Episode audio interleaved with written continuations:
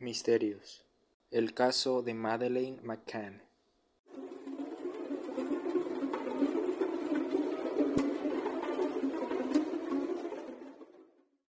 El 3 de mayo de 2007, la familia McCann se encontraba de vacaciones en el albergue portugués, exactamente en el resort Mark Warner de Praia da Luz. Aquella noche, la peor noche en la vida de Gary y Kate, decidieron acostar a sus tres hijos, Maddie y los dos mellizos, y marcharse a cenar con unos amigos.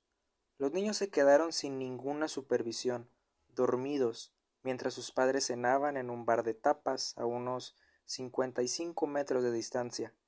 A las veintiuna treinta horas, Kate acude a la habitación para comprobar que los niños estaban bien, pero la cama de Madeleine estaba vacía. Comenzaba la pesadilla de los McCann. A las veintidós de la noche se comunica a la policía la desaparición de la pequeña. Hasta altas de la madrugada, agentes, personal del resort, amigos, los padres, buscaron sin éxito a Maddie por todo el complejo. No había rastro de la niña. La frontera con España se selló, así como todos los aeropuertos de ambos países. La búsqueda de la pequeña Maddie, que tan solo en unos cuantos días cumplía cuatro años, empezaba, una búsqueda que hoy no ha terminado. Kate estaba gritando. Madeleine está desaparecida, se ha ido, señaló Gary McCann en una entrevista. Estaba buscando en el dormitorio, estaba en los armarios, revisando todas partes, incluso los lugares donde sabía que no podría estar, debajo del fregadero de la cocina. Fue una incredulidad que ella dijera que Madeleine había desaparecido incredulidad, conmoción, horror y luego pánico y terror, expresó. Porque solo podía pensar en un escenario en ese momento.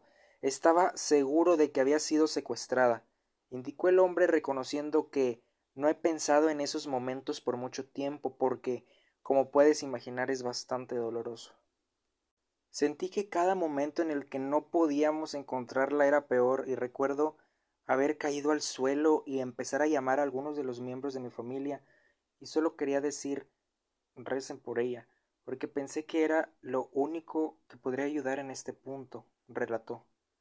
Gary aseguró que esa noche fue el momento en que se ha sentido más enfermo en la vida, y pese a dicha sensación, a todos los años que han pasado y todo el sufrimiento que ha padecido, mantiene la esperanza de encontrar a Maddie. En ese aspecto, se puso a llorar en plena entrevista al confesar que está absolutamente seguro que ella está viva. Es casi como una sensación instintiva, es solo un sentimiento, pero siento que nos reuniremos. Solo quiero abrazarla, abrazarla y llorar. Mucho, expresó. Todo se complicó. Las declaraciones de los padres eran tan contradictorias que junto a los rastros de sangre en la habitación, y el coche alquilado por la familia y los sedantes hallados en cabellos de la niña llevaron a que la policía portuguesa declarara oficialmente a los padres de la niña como presuntos implicados. Se analizaron decenas de escenarios, miles de fotografías en busca de algún sospechoso que estuviera fichado, pero lamentablemente todas las pistas conducían al mismo camino, a ninguna parte.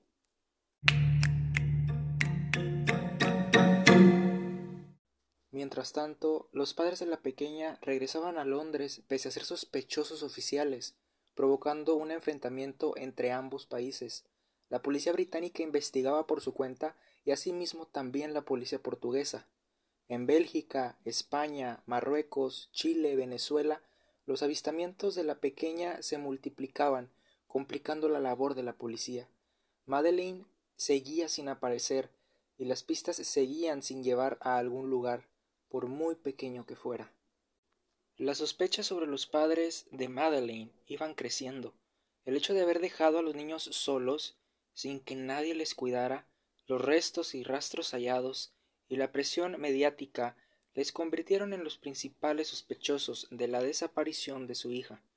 Tras un interrogatorio de más de dieciséis horas en el que ninguno fue capaz de explicar por qué había restos biológicos de su hija en el coche que alquilaron y tras considerar la muerte accidental de su hija, fueron declarados sospechosos, pero les pusieron en libertad. El 9 de julio, solo tres días después, pusieron rumbo a Inglaterra. querían que sus otros dos hijos tuvieran una vida normal. Su extraño comportamiento, el uso del dinero recaudado para la investigación ocupado en pagar la hipoteca de su mansión, sus constantes contradicciones, no fueron pruebas suficientes. El 21 de julio de 2008, el fiscal general de Portugal, Fernando Pinto Monteiro, decidía archivar el caso de la desaparición y exoneraba a Gary y a Kate de su implicación al no haber evidencias suficientes. Desde que el caso fue archivado hasta hoy, Madeleine no ha caído en el olvido. Sus padres han seguido dando ruedas de prensa para mantener el caso en la memoria de la opinión pública. Han contratado detectives privados y los que participaron en los inicios de la investigación lo han convertido en algo personal, su talón de Aquiles. La última pista ha involucrado a la niñera que trabajaba en el resort y que cuidó a los niños durante las vacaciones. Tras mantener el silencio durante una década, la niñera aseguró en una entrevista que la policía tardó más de una hora en llegar al apartamento la noche de la desaparición, que Kate no paraba de decir que se la habían llevado y que Gary estaba muy angustiado. La niñera lo tiene claro. Ellos no fueron. Ni los McCann, ni los primeros sospechosos, ni las decenas de llamadas asegurando haber visto a Maddie por medio mundo ni las miles de pistas, ni los indicios, ni los investigadores. Más de una década después, la desaparición de Madeleine McCann sigue siendo una desaparición imposible de resolver. Thank you.